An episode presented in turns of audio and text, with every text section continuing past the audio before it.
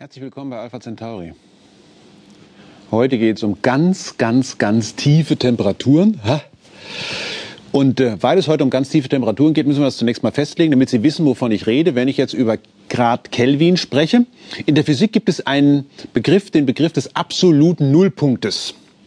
Das ist die Temperatur, wo die Atome, die Atomkerne, die Elementarteilchen ihre gesamte kinetische, also Bewegungsenergie praktisch verloren haben. Es gibt keine Temperatur mehr, ähm, sollte man meinen, abgesehen natürlich, und da werden Sie sofort einhaken, ich weiß, quantenmechanische Schwankungen.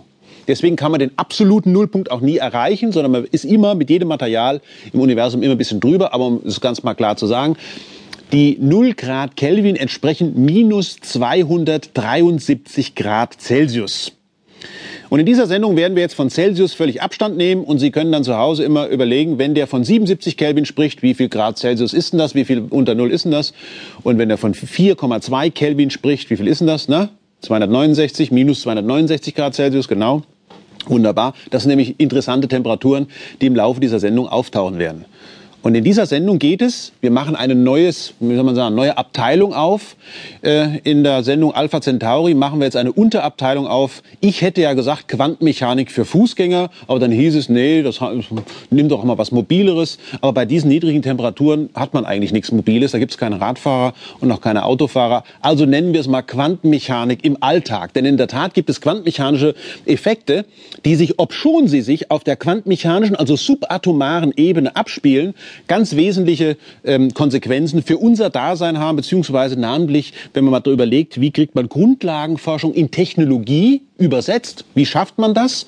Wann fängt Technologie an und kann von der Quantenmechanik wirklich äh, in irgendeiner Art und Weise gewinnbringend sein. Und kann ich Ihnen schon mal eins sagen, ein Drittel des Weltbruttosozialproduktes wird mit Quantenmechanik erwirtschaftet. Das werden wir also im Laufe der nächsten paar Jahre, wenn diese Sendung soll ja noch ein bisschen laufen, äh, werden wir das mal Stück für Stück abarbeiten. Und heute geht es um einen Effekt, der heißt Supraleitung.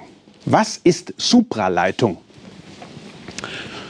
Supraleitung war eine Überraschung. Das hätte man nie gedacht, dass es das gibt. Ja? Und es ist ein Effekt, der klingt so unglaublich, dass man denkt, das kann doch nicht wahr sein. Ja? Denn in einem Universum wie unserem, da kommt doch nichts von nichts. Das gibt's doch gar nicht. Alles, was man macht, da muss man doch was für tun.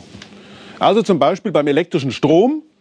Wenn ein elektrischer Strom durch einen Leiter läuft, was macht der elektrische Strom dann? Er erhitzt den Leiter, dadurch erhöht sich der Widerstand und irgendwann ist es nicht mehr möglich, einen höheren Strom durch einen Leiter zu schicken. Das ist der Normalfall. Wie kommt das zustande? Na, Sie wissen natürlich, die Geschichte mit Uri, U gleich R mal I, Spannung ist Widerstand.